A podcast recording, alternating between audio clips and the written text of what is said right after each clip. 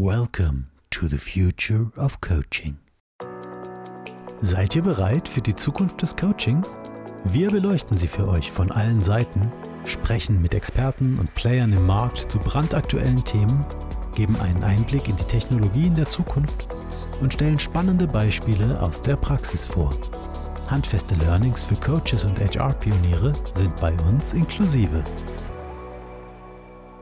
So, welcome to our today's podcast episode on democratizing coaching through artificial intelligence. With me today is Dr. Nicky Terblanche from the University of Stellenbosch in South Africa. And we're going to discuss his new project on democratizing coaching through artificial intelligence. Hi, Nicky. Hi, hi. Good to be on your show. Thank you for inviting me. Yes, I'm already really curious about your input for today. So, could you maybe quickly introduce yourself and share with us what motivates you to combine technology and coaching that way? Yes, I think uh, like all coaches, um, I have an interesting background. I think what brings one to coaching, we don't start off as coaches, we do something else first. In my case, I actually am an electronic engineer. So I did a master's in electronic engineering, specializing in artificial intelligence, but this was many, many years ago. Then I spent uh, almost 20 years in industry, uh, working in the software development industry. Uh, and in parallel to that, since 2009, I then became interested in coaching in human development. Uh, and I qualified as a coach and I started doing research. Um, did a PhD in coaching, um, nothing to do with, with, with technology. So I had these two parallel lives um, of technology and software engineering and coaching, and I was looking for a way to combine it. And then um, from about 2016, 2017, with the World Economic Forum um, at Davos, um, there was a big hype being made by, about artificial intelligence and the fourth industrial revolution. And I started becoming curious in this uh, about this and i thought well let me dig a bit deeper. So i dusted off my engineering and software uh, knowledge and i combined it with my coaching knowledge and i thought let's see what this ai uh, uh, can do for coaching. Um, also triggered by i attended a number of conferences internationally where i heard a lot of coaching experts talk about ai and i realized that many of the coaching experts don't really understand AI very well. And a lot of what they say is very conceptual. Uh, I battle to find any hard empirical evidence to know what uh, what AI coaching can do. So I thought I will make it my mission for the next few years to go and create AI coaches and experiment on them. So that's that that's the current project that you're having. Do you want to maybe describe it a little bit, or what approach are you taking there? Yes, so um, in 2019, I created um, the first my first AI coach, if I can call it that. Um, it's a chatbot um, called Vici, V-I-C-I. That's from the you know the Latin um, "Vidi Veni Vici." I came, mm-hmm. I saw, I conquered. So it's um, and, and there's actually a website uh, called CoachVici.com, mm-hmm. uh, now uh, almost going live, uh, so people can have access to the chatbot there. Um, so I created a basic chatbot based on, on the GROW model um, and, and goal attainment theory. And it's, it's had some fantastic results. I mean, some of the research we've done recently, a longitudinal randomized control trial, where we had two groups uh, of students. The one um, had Vici as a coach for six months. The others had um, a placebo, call it that, you know, so no intervention apart from some information. And we found that the people that used the chatbot had double the amount of goal attainment than the group who didn't use the chatbot. So I was pleasantly surprised. The reason being that the chatbot is actually quite um, simplistic in the sense that it's it's a, it's a scripted conversation. So it has some intelligence, but it can't make up its own conversation as it goes along. Mm-hmm. So it's more like decision tree based. Exactly, exactly. Um, but it shows that even if you use basic decision tree uh, algorithms, um, it's still effective, uh, as our randomized control trial study shown. But then I thought, what if we make it more more intelligent? And um, to do that, um, for people who are familiar with AI, uh, machine learning and neural networks and things like that, we need lots of data, to lots of examples of coaching conversations, so that the AI can then figure out for itself when a client says something, what is the best response uh, or appropriate response to say to, to next state. So of course I need a huge database to train my algorithm on, and this is this project that I'm embarking on now. So through this project, you're trying to collect this data, and how do you actually want to collect it? Yes. So what I've, uh, I've, first of all, as an academic researcher, I applied for ethical clearance at my University of Stellenbosch. So they checked mm-hmm. that everything is in, place, um, all the uh, confidentiality agreements and so on. Um, and what I've done is I've created an online link where I give instructions to coaches. Um, and basically, if you're a coach and you know how to use the GROW model and you have some experience in using the GROW model, you know, goal, reality, options, and rapport will, my request is that you, you record 20 minutes, give or take, coaching conversation with a client where you sequentially go through the grow steps. Um, remember, we have to make it easy for the AI because AI, we can talk about that maybe a bit later, but AI is very stupid at the moment. It's not very intelligent. yes. So we have to really help it along. Uh, but basically, I'm asking for coaches to record a 20 minute grow coaching conversation with a real client on the topic of um, what are the next steps in my career. So I want to um, make, I want to keep the domain of inquiries very specific to career. Mm-hmm. Um, otherwise, the AI also battles to then figure out if we talk about it makes finance. it easier to learn for the AI exactly. to just stay with one topic um, and following the structure of one certain coaching tool or coaching exactly. method. Yeah. Exactly. So the, the, the, coach would then record it, and then when they're done, they would uh, go to my uh, to the link um, to the survey link. They will just fill in some basic demographic details, so I know uh, what their experience of coaching is. Uh, and then they will upload, they can then upload this audio file that they've recorded. If you use Zoom, it's um, the standard format for audio. We don't require the video.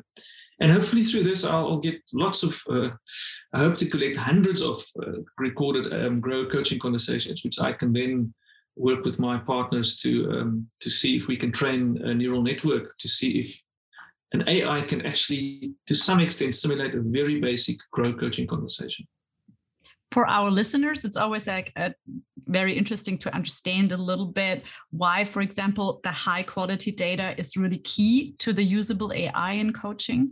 Maybe you could explain that a little bit.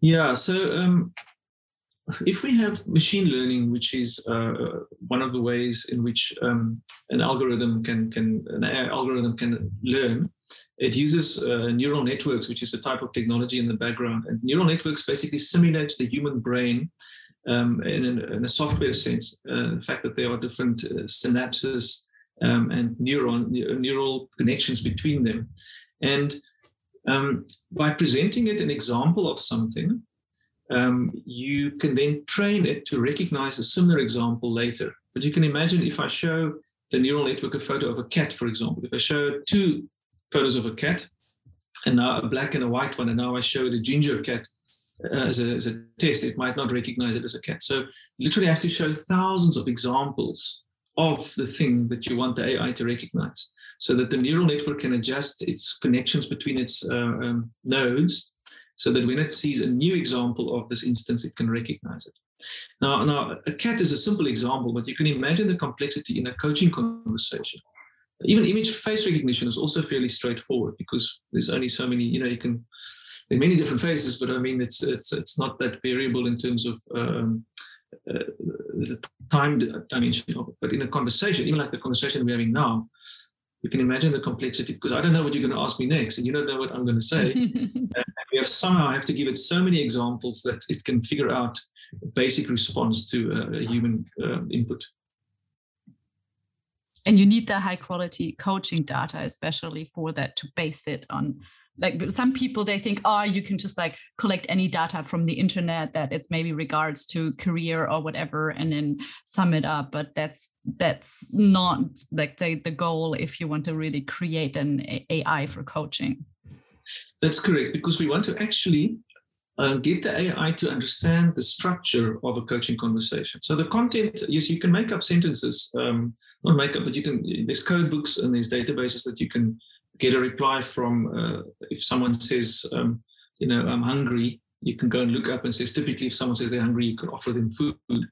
Um, that's on a very small level. But in terms of the overall structure of a 20 minute coaching conversation, there has to be context and there has to be history. So that if you spoke about hunger five minutes ago, and now you speak about thirst, you know, it, it can connect the two. So that's why we need specifically coaching conversations so that the four steps of the grow can can flow one into the into the other. And to be honest, we don't even know if it's going to work. Um, yeah. We it's, it's, it's world first kind of stuff we're doing. Um, the more data I have, the closer we can get to an answer. But um, yeah, that's that's the perils of doing research, right? Yeah, but you have to start somewhere, no? Yeah. And and I think it's quite a big undertaking. I mean, we're trying we're trying to work on intent recognition for like coaching topics, yeah, okay. um, out of just like standard situation descriptions, and yeah. and that's already like super hard. And uh, you're doing the master program here, so uh, but it, it's super interesting. So, how do you plan to use the results to really democratize coaching? Yeah, so let's maybe talk about democratizing coaching uh, first. Um, you know, in, in South Africa, where I live, and uh, on the continent of Africa, I, I, did some. I wrote a paper recently about what coaches charge for their coaching services in Africa mm-hmm. specifically. Um, and corporate coaching is, is expensive, right? It's uh, we came out to an average of about 100 US dollars, which is still three times less than what is in Europe and the UK and, and in America. So even in organizations in South Africa and the, the rest of Africa, coaching is not available to everyone. It's, it's a high cost for a low income continent. Um, the other thing is that there are not many coaches in Africa. ICF has less than 2,000 registered coaches okay. in the entire African continent. And that's it's wow. the bigger. South Africa, we have about 1,300 coaches registered through Comensa, which is Coaches and Mentors of South Africa. It's mm-hmm. our equivalent ICF, mm-hmm. and about 400 ICF members. So we know coaching works. It's powerful. There's many meta, meta studies that have been done recently um, that show coaching does work. You know, it can facilitate a host of improvements um, in people, but people don't have access to it um, easily in, in poorer parts of the world, and there aren't many coaches around. So I hope that even with the limitations that AI currently has, because AI is not very clever at the moment, right? Um, we distinguish between weak AI and strong AI, or artificial narrow intelligence, uh, general intelligence, and super intelligence. And we, we can only basically do our artificial narrow intelligence at the moment, where we focus on a very specific task, like self-driving car. Um, you can't ask a self-driving car, even though it's incredible that they can do that to make you a cup of coffee, right? It wouldn't know how to do that. so um, but yeah, so so democratizing coaching is then to use even the basic knowledge we have of AI at the moment to do something simple like Grow and make that available to the public at um, well for free or at a very low cost. Um, because as my randomized control trial longitudinal study showed, it does work. It does help people. So if we can make this more clever, I think we can democratize it. Mm-hmm. Do you do you also plan to make the uh, the algorithms that you create public at some point? We, we will have to see how that turns out. Yeah, at the moment, I, like I said, I don't even know if it's if it's going anywhere. Yeah. Um, but perhaps uh, open sourcing it. Um, you know, yeah, we'll have to see how we play that one out when it gets closer to the time. Um, as soon as the results are available, it could be great for the rest of the research community to build on it. Um, maybe mm-hmm. you know a collective database. Yeah. For now, it's just internal research to see is this actually worth uh, pursuing yeah i mean it's a first step into that direction. I mean like i know that like at stanford they did the Woebot and uh, i think they did like eight years of research on this little yeah. psychology bot and now they you know it's open source available um, but it still has a lot of challenges yeah so that they still need to solve so it, it's quite a, a big project. So who can participate in your research project if they are interested? Yes, so I would uh, coaches that are qualified, and of course that's open. What is qualification? Is someone who's done a, a, a decent coach training course, uh, someone who belongs to a coaching body such as ICF or EMCC or AC. Um, you know, just so because of the ethical principles they subscribe to. Um, I would like if they've had at least um, 100 hours of coaching um, so they, they've practiced uh, a bit how to coach, and then they must be familiar with the Grow uh, coaching model. And of course, uh, they don't have to only record one session. They can be very generous and, and send me as many several as- sessions. Yeah. So, but they, their clients, they don't have to be from a corporate background. They can also be students and, uh, and anybody. yeah. Because as soon as we make it corporate, then you have to get permission from the organization and all of that. Yeah. So you could literally take your partner or your friend and just do a quick uh, 20 minute coaching conversation on what are the next steps in my career. I think all of us can talk about that. Um, and then maybe just explain to the to the client as well. You know, I'll be asking you these questions. So, so I understand that with a, normally with a grow model, we won't stick to the linear four steps. You know, you alternate between the 2 Mm-hmm. But like I say, to make it um, to make it simple for the AI, uh, the request is to keep it quite linear. And for example, say, okay, let's do the let's look at your goal, so that the AI can re- recognize the goal. Go through the questions, and then next, uh, let's see what options you have, something like that. But it's I'm not too prescriptive, really. Anything Yeah, that no, anyone can contribute. Um, So do you do, do you provide people with like the the the the, the framework that you need? Yeah. Yeah. So on the link, uh, and unfortunately, it's not an easy link to to. Um, it's it's a survey link. So I don't know how we're going to get that to the listeners. Um, maybe they can email me, or I don't know if you can post something on on your. Uh, you know, Oh, we'll we'll post it anyways uh, on, Okay. on, on LinkedIn and through our other channels, and maybe we, we always do an update with our newsletter as well. Um, Okay, wonderful. So there's more information. so there's a link to a page which explains all the details and, and the steps to follow. And then once you've recorded it, there's another link um, inside that first link, which then takes you to the upload page where you do the demographic details and you can upload your, your file. And people can also email me directly if they have questions or if they have trouble uploading the recording. Perfect. Yeah, we'll we'll post that also on our Future of Coaching. Uh, um, we have a, a yes. little uh, a website on it on our general website, so we can do that. Um, so one thing that everybody is always is interested in is then so what will exactly happen with the data that I provide? We're in Germany, yeah. So Yeah. when you record the coaching sessions, um, like I mean, what I was what I read on your description is that you're taking out all personal data. Yeah, yeah. So what will happen, and you'll see this uh, because it was this is sanctioned by my university, and it had to go through ethical clearance. There's an ethical agreement um, that you have to um, um, agree to. Um, there's also a bit, for example, at the beginning of the recording, you have to read um, um, an agreement for the client and ask the client whether they consent, and we record that as well. So it is consent from both the coach and the client. But what we do then is after the, the audio is received, I then uh, give it to a transcriber uh, where they type it, they convert it to text because we have to have the text um, to train the algorithm. Mhm. But in that process, we um, we anonymize the, the data. So we remove all names to, of people, places, and organizations, completely uh, Mhm. anonymized. Um, and then the data is um, the audio files are then kept. Um, not sure if I'll do much more with that later, um, but it's in a secure encrypted environment. Only I will have access to it. And then the transcriptions, the text, we then um, use as uh, with my team of researchers. We then use that to um, to train the, the neural network algorithm. and i mean this is pretty safe because entity recognition is also part of machine learning and uh, so you can easily identify all names all locations take it out of the transcript so it's really completely anonymized for people Yeah, exactly. And uh, the, the transcriptions are actually uh, done manually. So um, Okay. someone actually types it, and they, they will make sure that they remove all the things. So it's not automatic. We played around Ah, okay because you could do it technically but i don't know how it would work It's not really accurate. Uh, I used a few tools. I played with Okay. Otter, Otter.ai. Um, uh, that and it's about 60, 70% accurate in my experience, but it takes so much time to go through everything and correct it that it's almost easier just to type it from the start. So- ah so okay so it at the it's even safer that way or Exactly.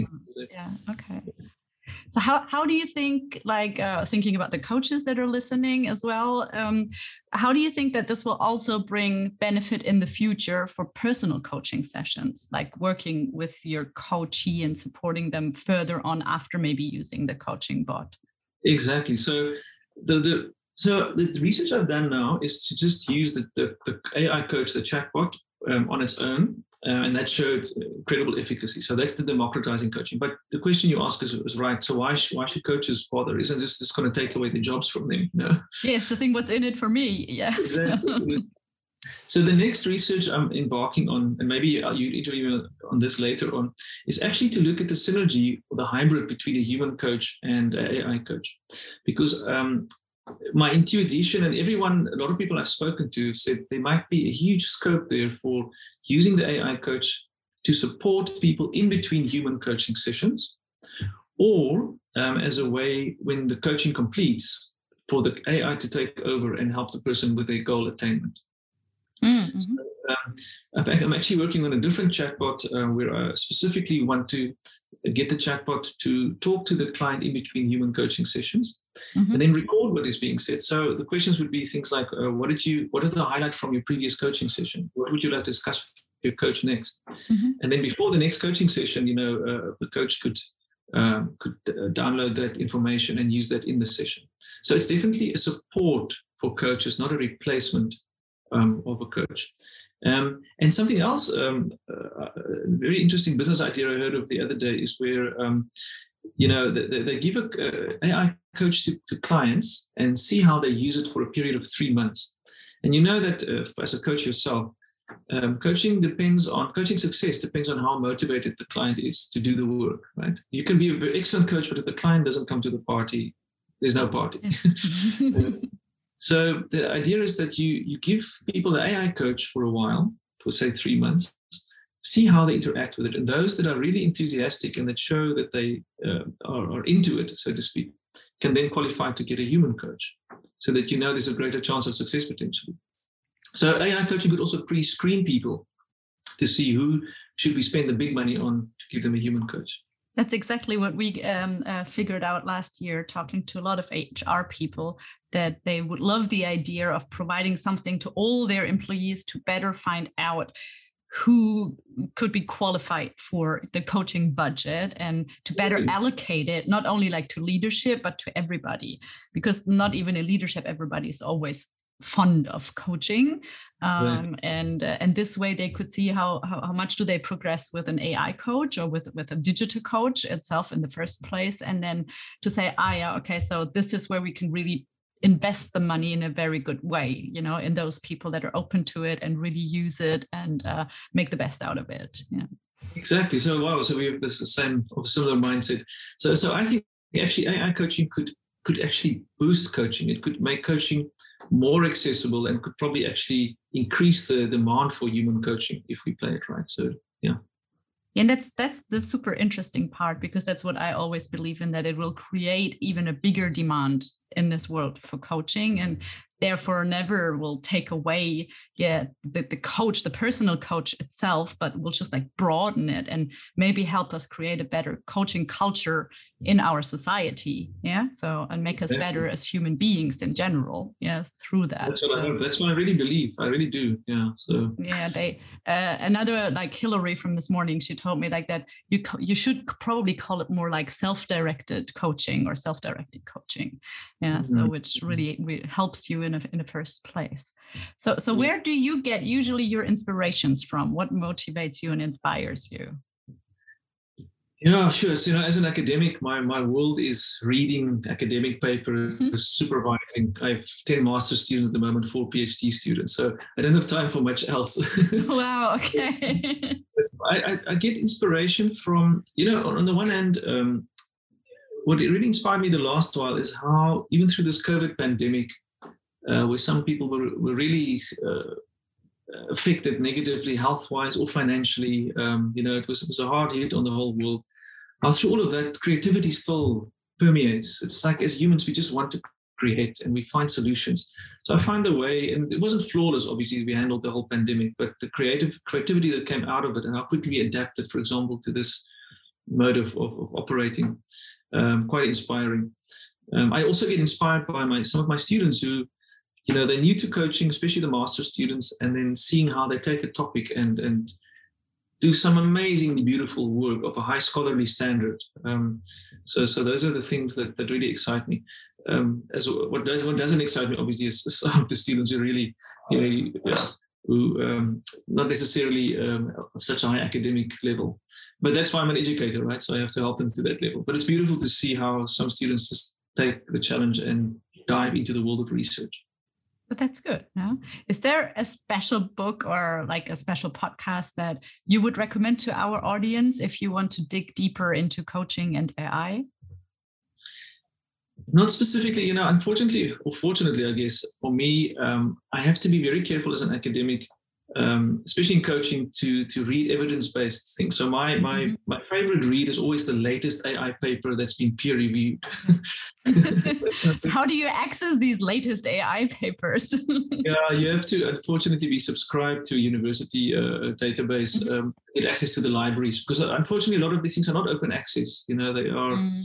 Um, uh, published by the big academic uh, houses, um, but uh, um, Google Scholar is my go-to. So if you go to Google Scholar, it's it's incredible. You know, you type in whatever your topic, and some of the papers are actually made available um, by the authors. So if you want to, if you have trouble falling asleep, uh, maybe go to Google Scholar. you're too stressed and you feel like you can't fall asleep, go to Google Scholars and look up for uh, the, the latest information on AI. so no thank you very much for, for for your insights today nicky. That was very much appreciated. Yeah no thank you for inviting me. This is great. And yes. yeah also to the audience hopefully you you take up the challenge and record the grow coaching session and help democratize coaching yeah, I think this was definitely not our last interview. I think there are a lot of uh, more topics I think we could cover in the future. So thank you very much today, Nikki, and I hope to uh, see you very soon here. Thank you very much. Thank you. Goodbye. Hat euch die Folge heute gefallen? Dann freuen wir uns über eine positive Bewertung bei deinem Podcast-Anbieter. Habt ihr ein inspirierendes Thema, zu dem ihr euch eine Folge wünscht oder wollt sogar selbst etwas beisteuern? Dann schreibt uns gerne an thefutureofcoaching at evoge.com. Für heute ist jetzt leider Schluss, aber vergesst nicht, wenn die Außerirdischen kommen, holen sie sich die Unreflektierten zuerst.